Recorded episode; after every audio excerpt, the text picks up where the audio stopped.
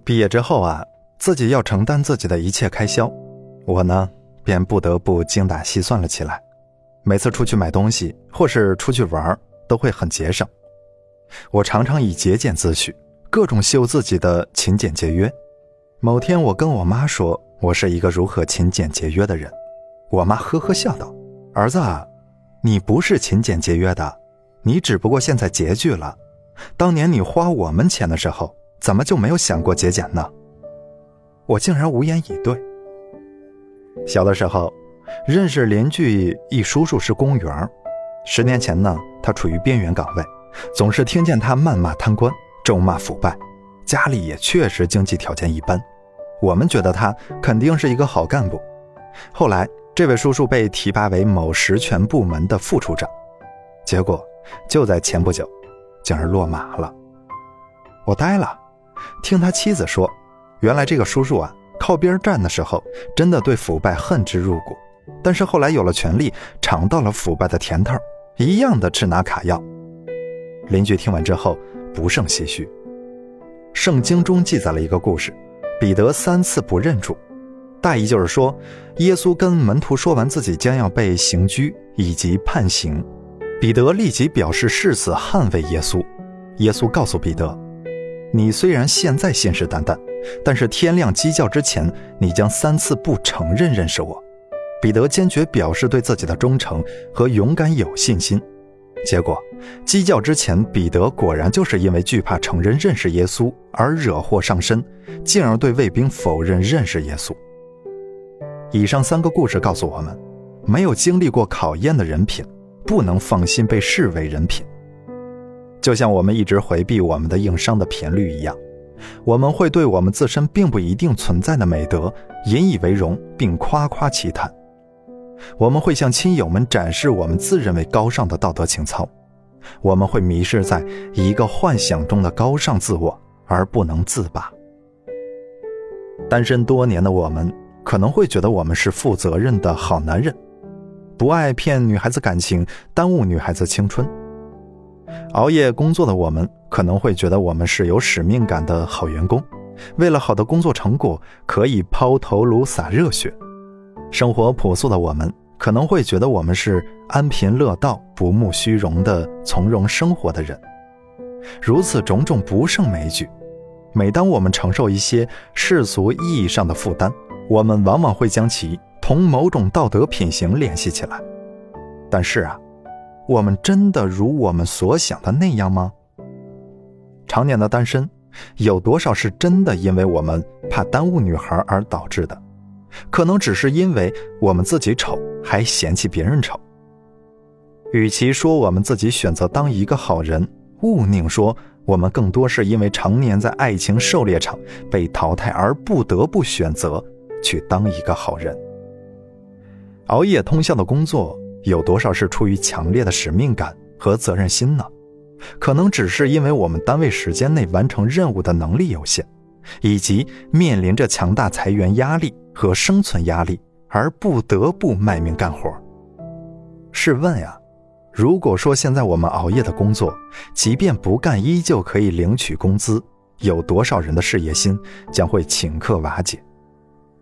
至于我们简朴的生活，有多少是真的？因为我们乐于恪守朴素的生活，可能只是因为我们并没有机会去奢侈。正是因为我们惨淡的银行卡余额，我们才不得不将自己的目光从琳琅满目的奢侈品店移开，而投向廉价的衣食住行。如果我们一夜变土豪，我们能够保证自己还是会对着淘宝款含情脉脉，对着国际一线呵呵呵吗？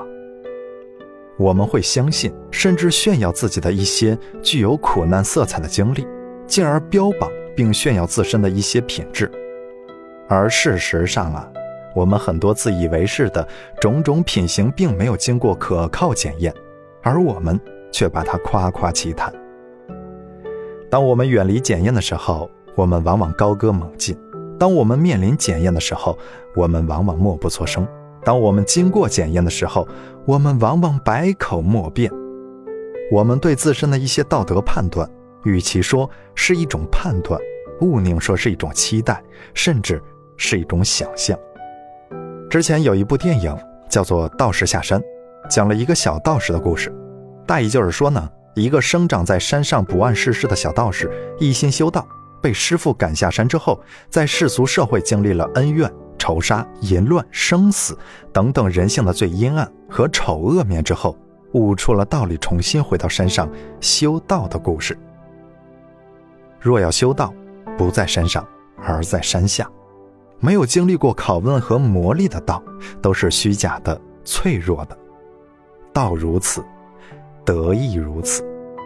都不曾坐过宝马，却说自己不会喜欢阿斯顿马丁的生活，这不靠谱。不曾有女神对你表达爱意，却信誓旦旦地说自己不会为美色所诱惑，这并不靠谱。试问？没有经历过种种欲望的拖累，如何能说自己能做到无欲则刚？再问，没有经受过种种诱惑，如何能放言自己已然六根清净？再问，这红尘你都没有走过一场，你如何能说你已看破了红尘？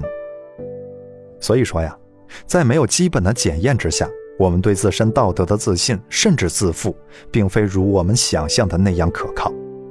很多时候，维系我们的言行合乎道德规范的，往往不是我们的道德情操高人一等，或者精神境界俯瞰众生，而是仅仅因为我们的种种短板。我们可能忽略了这样的一个事实：支撑我们人品的，未必是我们的人品。而恰恰是那些用来证明我们人品的苦难色彩的经历，我们未必是人好，我们只是没有机会放荡。维持我们节俭的可能是我们的贫穷，维持我们检点的可能是我们的丑陋，维持我们低调的可能是我们的平庸，维持我们钻研的可能是我们的笨拙。促成我们义无反顾的，可能是我们的走投无路；激发我们看淡一切的，可能是我们的一无所有。我们的心无旁骛，可能只是因为我们没有能力去从容；我们刚正不阿，可能只是因为我们没有资格被诱惑。在没有经历过检验之前，一旦我们对自己的人品太自负，就会进而丧失了对自身人性弱点的警惕，从而放纵自我。我们在未曾有过丝毫检验的基础上，对自身得来的结论及其导致的言行逻辑，在精神上是有残缺的，在实践中是有风险的。这种不可靠的道德自负的潜在的危险，就是，一旦我们具备了摆脱苦难的能力，我们可能就会失去了维系我们道德品行的束缚。而我们却相信了我们有足够的强大的品行，我们便会挟持道德自负，为所欲为。我们更会缺乏对自身短板开展有针对性的自我提升。尝试第一口 K 粉的吸毒者，没有不觉得自己足够坚强，可以抵制住毒瘾，而忽视了对交友的谨慎。跟别有用心的商人朋友吃第一顿饭时候的落马官员。没有不相信自己的立场和原则，能够保持廉洁奉公，而忽视了对人民的责任。所有刷夜玩 DOTA 的学渣都会在晚上十一点高喊：“这是最后一盘然后一直玩到凌晨一点以后的，而忽视了对自控力的提高。每一个爱逛淘宝的萌妹子都会一边相信自己的价值判断能力，一边买着一大堆三天就后悔的杂七杂八的东西。而忽视了对个人理财能力的提升。阐述至此，我们可能会觉得我们太过妄自菲薄、道德虚无。这里必须强调，我们毫不质疑种种美德存在于我们身上的可能性，我们更绝不是否认任何一个有美好德性的人，而是突出强调要警惕我们种种美德的可靠性。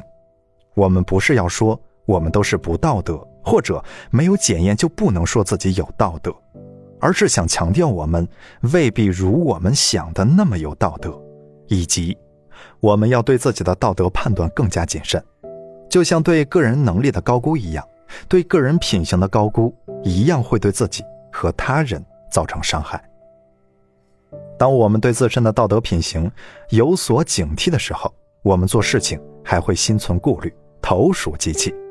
当我们对自身道德品行盲目自负的时候，我们则很容易肆无忌惮，伤痕累累。一旦缺乏对自身的德性操守的警惕和对自我提升的敬畏，我们会做出更多的傻事，一些让我们大叫三声、后悔一生的傻事。质疑自我的目的不是自我否定，而是自我提升。对自身道德的拷问，旨在提升一种谦卑，一种对自身道德品行的谦卑，从而存留对社会、对人生的谦卑。恰如圣经中彼得前书所言：“就是你们众人都要以谦卑束腰，彼此顺服，因为神阻挡骄傲的人，赐恩给谦卑的人。”